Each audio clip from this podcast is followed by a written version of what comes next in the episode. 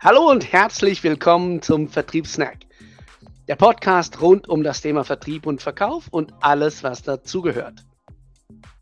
Wenn du Fragen zu dem Thema hast, in der Beschreibung hat es einen Link. Wir freuen uns auf deine Fragen und auch darauf, dich vielleicht mal persönlich kennenzulernen.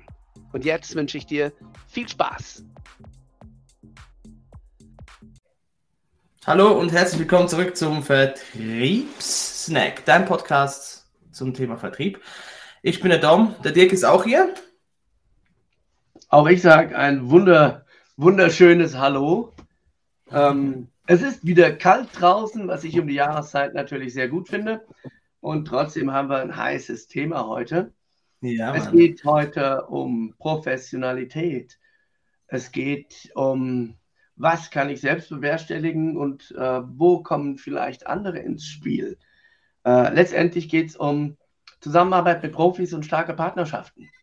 Genau, genau. Warum überhaupt starke Partnerschaften? Ja, das fragen sich vielleicht viele. Ähm, mit Profis ist einfach mehr drin.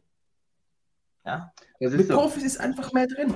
Wenn du sagst, von dir sagst, dein Produkt, dein, deine Firma, wir sind die geilsten, wir wollen das Beste haben, wir wollen das beste Experience haben, dann musst du deine Partner so aussuchen du kannst ja dann nicht irgendwie, was weiß ich, ja, ähm, einfach einen schlechten Service da abliefern oder so. Oder vielleicht etwas vertreten, ein Produkt vertreten, das nicht wirklich, nicht wirklich passt. Ne? Also der, der Kunde, der spürt ja, mit welchen Partnern du zusammenarbeitest. Der spürt das. Das ist so. Ähm, Im technischen, im technischen Bereich kennt man da ganz, ganz viele Bereich, äh, ganz, ganz viele Beispiele. Äh, ich weiß noch, der, der Umberto hat mir mal eins erzählt, da war auch irgendeine, ich sag mal, eine Gemeinde, ich weiß gar nicht, ob das Deutschland war oder so, die haben neue Pfosten gebaut für die Verkehrsinseln. Da sind ja hier in der Schweiz, sind die in der Regel schwarz-gelb. Ich weiß gar nicht mehr, ob die in Deutschland auch schwarz-gelb sind. So Poller, die dann ja. am Ende und am Anfang von der Verkehrsinsel sind. Die Bienenpiller. Und, was? Die Dinger, die Bienenpiller. Ja, genau. Ja, genau. die haben sie neu machen lassen. Und da haben sie halt ausgeschrieben, haben einen Auftraggeber gesucht, da haben verschiedene sozusagen sich beworben für. Und letztendlich mhm. wurde der Auftrag irgendwo ins Ausland vergeben. Keine Ahnung, ob das jetzt China, Indien, was weiß ich, irgendwo ins Ausland. Und dann haben mhm. die das gemacht und die waren natürlich preislich auch interessanter, deswegen wurde der Auftrag dahin vergeben. Soweit, so gut. Mhm. Irgendwie ein, zwei, Jahre später, ein, zwei Jahre später waren die Dinge sozusagen dort, wo sie dann einbetoniert sind, durchgerostet. Und dann haben die sich bei denen gemeldet und haben gesagt, ja, die, die rosten alle, die können wir ja im Prinzip bald neu machen. Ja, das ist klar, dass die rosten. Ja, wieso ist das klar? Naja, ähm, das war nicht Bedingung sozusagen, dass die für den Außeneinsatz gemacht werden müssen. Super. Ähm, Genial. Ich wage mal zu behaupten, wenn man da mit einem gescheiten Profi zusammengearbeitet hätte, dem klar ist, dass eine Verkehrsinsel nun mal draußen ist, dass zumindest die Frage im Gespräch aufgekommen wäre, hey, müssen die so veredelt sein, dass die rostfrei sind und so weiter. Ähm, das ist so ein bisschen ein Beispiel, da mag man drüber schmunzeln. Oftmals bekommt der Kunde das nicht direkt mit. Das heißt, mit Profis zusammenarbeiten kann natürlich auch zu Lasten der Qualität gehen. Ja. Ähm, also wenn man es nicht tut, meinst du? Bei uns so ein bisschen aufgekommen, gibt unterschiedliche Gründe. Auf der einen Seite ist in den letzten Jahren in ganz, ganz vielen Branchen so ein Trend aufgekommen, alles selber machen zu können oder machen zu wollen. Klar, es gibt für viele Dinge, gerade jetzt rund um Online und so weiter, gibt es viele Tools, die viele gute Sachen können. Ähm, auch im handwerklichen Bereich. Man kann Werkzeug kaufen, da gibt es die unterschiedlichsten Qualitätsstufen von Werkzeug, vom einfachen Heimwerker-Werkzeug bis hin zum Profi-Werkzeug, was, was weiß ich, wie ausgefeilt ist und und und. Das heißt, viele Anbieter von Produkten haben theoretisch Zugriff auf Werkzeug, auf Instrumente, auf Tools, um diese Produkte für Kunden erstellen zu können. Das Problem ist, wenn ich mir jetzt irgendeine Maschine kaufe, heißt es dann, dass ich auch weiß, wie ich aus der Maschine die optimale Qualität rausholen kann? Nicht unbedingt. Das heißt, entweder ich stelle Profis dafür ein, weil ich vielleicht einen neuen Bereich aufmache, oder sollte mir vielleicht überlegen, mit Profis zusammenarbeiten. Ja, aber du sagst es, oder? Der, der Kunde, der kann das ja spüren, also manchmal direkt, manchmal indirekt. Und das ist eben ein mhm. bisschen das Problem. Das kann in beide Richtungen schlagen. Also beispielsweise sagen wir mal, also ich komme ja aus der Software und, äh, und Hardware-Geschichte in der IT. Und da war es so, wir haben ja nichts hergestellt. Ich war im KMU unterwegs. Das heißt, wir hatten für alles einen Partner. Mhm. Also wenn du einen Server, Server verkauft hast, dann hast du eben das verkauft, wo du der Partner warst, zum Beispiel HP. Mhm. Oder du hattest was auch immer, ne? Und ähm, ja, so, ich sag mal so, so wie sich diese Leute dann auch ver, ich mal verhalten haben, so bist du nach außen getragen worden. Genau so. Mhm. Ja. Also zum Beispiel, das ist nur so ein Beispiel, wir haben HP vertreten. Ja. Und ähm, die haben manchmal, ich sag mal, ja, nicht immer sind sie so ganz nett zu ihren Kunden. sind ein bisschen groß geworden. So. Wenn du nicht das bestimmtes Volumen hast, dann ist, ist denen das wie bei jeder größeren Firma meistens egal. So. Und äh, ich möchte jetzt gar nicht gegen HP schießen und irgend sowas, aber das Ding ist einfach das. Ähm, wir hatten eine Situation bei einem Kunden, da hieß es dann, ja, ähm, der, der Server läuft noch, der hat einen Server gehabt, gesagt, du, können wir das nicht verlängern? Die Garantie, haben die gesagt, nee. Dann haben wir gesagt, warum? Und er hat gesagt, ja, da mit der neuen kauft. Und solche Sprüche, ja, äh, die musst du dann an den Kunden wiedergeben, weil du keine anderen mehr, oder der will ja wissen, warum das so ist. Ja. Also, ja ich kann ihn nicht, ich kann ihn nur sagen, dass man das einfach ersetzen muss irgendwann. Oder? Also das mhm. Ding ist, wir müssen uns immer ganz schwer überlegen, wenn ich einen Partner vertrete, dann vertrete ich auch dessen Produkt. Und das bedeutet alles, was mit diesem Produkt einhergeht. Das Marketing, wie das Produkt sich verhält, wie das Produkt ähm, auch gedacht ist vom Lifecycle her. Einfach alles. Von A bis Z muss ich mir ja. bewusst sein. Das ist ja nicht mein Produkt, sondern sein Produkt. Und ich bin aber das Gesicht nach außen, vor allem für meine genau. Kunden. Der Kunde und, kauft es ja bei dir. Genau, genau. Andersrum kannst du natürlich genauso in die Hose. Ist sozusagen dein Produkt. Genau, oder? Und ähm, und der Kunde sagt, ja, Sie haben mir das verkauft. Sie. Mhm. Es ist mir egal, ob da eine Firma dahinter steht, die das Produkt macht. Ne? Das heißt, das ist auch umgekehrt so. Zum Beispiel, wenn du ein Produkthersteller jetzt da draußen bist und sagst, ja, wir stellen tolle Maschinen her, keine Ahnung, ja, dann ist das so, ähm, dass ähm, wenn dein Partner die Maschinen schlecht verkauft, vertreibt, oder zum Beispiel die falschen Maschinen verkauft an die falschen Kunden, ja. dann sagen die, diese Marke ist beschissen. Ja. Ganz einfach. Also wenn, krasses Beispiel, ich weiß doch auch nicht, wenn, wenn du irgendwie äh, statt einen Lastwagen, Müll, äh, Lastwagen, ähm, einen Schulbus verkauft kriegst und sagst, ist eine beschissene Marke von Volvo hier, ähm, man kann hier gar nichts reinladen. Unpraktisch. Ist doch ultra unpraktisch, wenn man den Müll hier reinmachen muss und dann wieder rauskriegt, oder? Oder aber solche Beispiele, das, das klingt jetzt krass, aber solche Beispiele gibt es. Das ist nicht vielleicht in jeder Branche. In der IT habe ich solche Dinge gesehen. Und ja. der Kunde sagt dann, dieses Produkt ist dumm. Nicht das Produkt ist dumm, du bist der falsche Kunde für das Produkt, nur dein Partner ja. war zu dumm, um das zu checken, oder? Und das ist das Ding. Darum sucht euch die Partner aus, die nicht nur philosophisch zu eurer, eurer sag mal, zu, zu eurer Marke, zu eurem Unternehmen passen, sondern dass das Ganze drumherum auch stimmt. Der Kunde spürt das ja. Man muss sich da natürlich, es ist, es ist ein gewisser Schritt, je nachdem, was man gewohnt ist. Man muss sich da einfach auch eingestehen, selbst wenn man die gleichen Werkzeuge nutzt wie ein möglicher Partner, ist es so, dass der Partner oft mit diesen Werkzeugen viel, viel mehr erreichen kann. Weil das ist seine, seine Domäne, das ist sein Heimspiel. Bei uns, wir machen das ähnlich. Unser, unser Heimspiel sozusagen ist es, Verkaufstechniken weiterzugeben. Unsere Kunden im, im Verkauf, in den Prozessen, im Gespräch und so weiter zu unterstützen, Wissen weiterzugeben, damit sie da besser werden. Und auch wir haben uns für entsprechende Sachen natürlich Partner gesucht.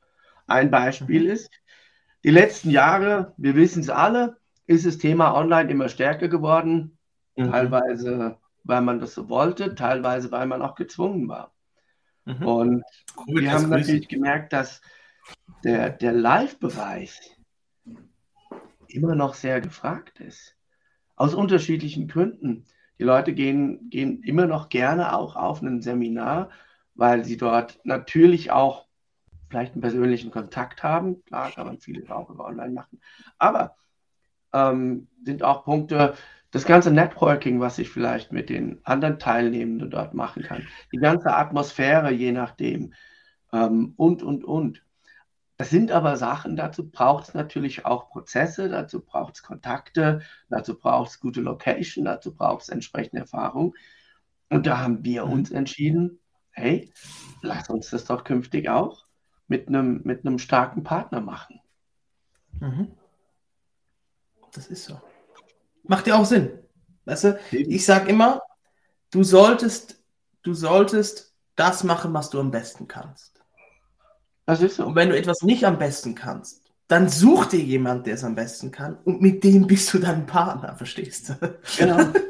Oder? Es nützt ja nichts, wenn wir diese Events organisieren, wenn wir dafür nicht gemacht sind. Wir sind, wir sind gemacht dafür, den Inhalt dieser Seminare wiederzugeben, die Leute zu trainieren, die an der Technik zu schrauben, um die besten Verkäufer auszubilden. Das ist unser Business. Das ist das, was wir können. Ja. Nebenbei können wir auch noch verkaufen. Nur das Ding ist, ähm, eine Location auszusuchen, die jetzt für, ich sag mal, die ganze Schweiz die beste ist, von der Lokation her oder vom Hotel her oder vom, was weiß ich, vom Service Catering her. Mhm. Das ist nicht unser Business, das ist nicht unsere Stärke. Und deshalb haben wir für, uns für das ZFU entschieden. Ganz einfach. Genau. Das sind ZFU ist sozusagen in seinem Bereich ein Top-Anbieter. Und mhm. es gab da entsprechende Gespräche. Man war sich recht schnell einig und hat gemerkt, ja, wir sind da auf der gleichen Wellenlänge. Mhm. Das heißt, ab diesem Jahr finden die Live-Veranstaltungen, Live-Ausbildungen, die man über die Umberto Sachser Training machen kann, über das Zentrum für Unternehmensführung statt.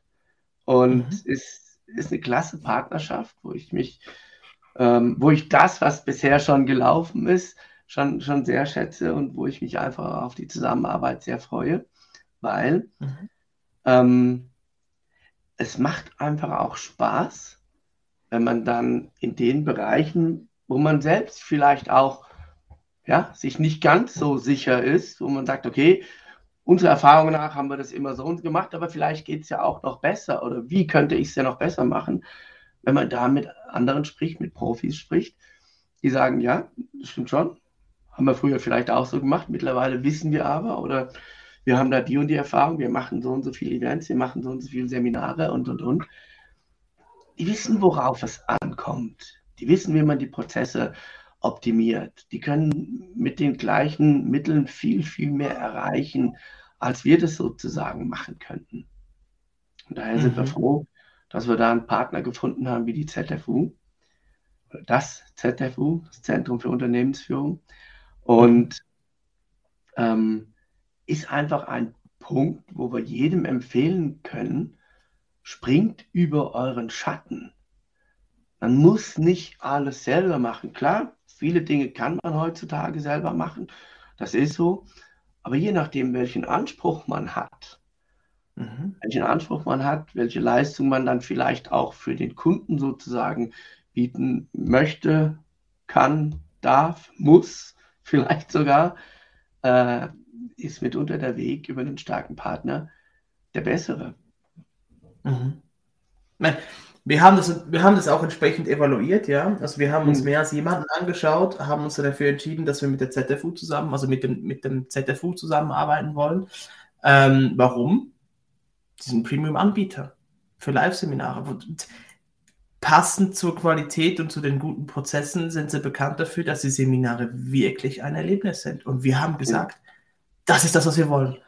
Wir wollen, dass der Kunde rausläuft und sagt, das war von A bis Z geil, der Inhalt war geil, die Organisation war geil, das, das, also vom ersten Kontaktmail bis zum Ende war das eine gute Sache. Und, ähm, und das ist so ein bisschen das Ding, ja. Also wir wollten genau das erreichen und darum haben wir auch die ZFO ausgesucht. Sonst hätten wir, wir hätten auch einen Billiganbieter nehmen können. Logischerweise hätten wir das machen können. Nur warum? Weil wir sind es ja nicht. Warum sollten wir uns nicht so verhalten wie unser eigenes Produkt? Macht null Sinn. Ja. Und genau darum haben wir uns dafür entschieden. Mhm. Ein Grund, warum, warum manche vielleicht zögern, mit einem Partner zusammenzuarbeiten, das können zum Teil Kostengründe sein, weil wenn ich sozusagen gewisse Dinge, Prozesse ähm, von jemand anderem machen lasse oder mit jemand anderem zusammen mache, dann kann es einfach heißen, dass ich da vielleicht auch irgendwo Kosten habe, die ich vorher nicht direkt hatte oder von denen ich vorher geglaubt habe, sie nicht zu haben, äh, was einfach daran liegt, ich habe vorher keine Rechnung dafür bekommen, je nachdem. Ähm, die Kosten habe ich natürlich trotzdem, weil die Arbeit muss gemacht werden. Das heißt, das wird dann sozusagen über die Lohnkosten oder sonst wie getragen.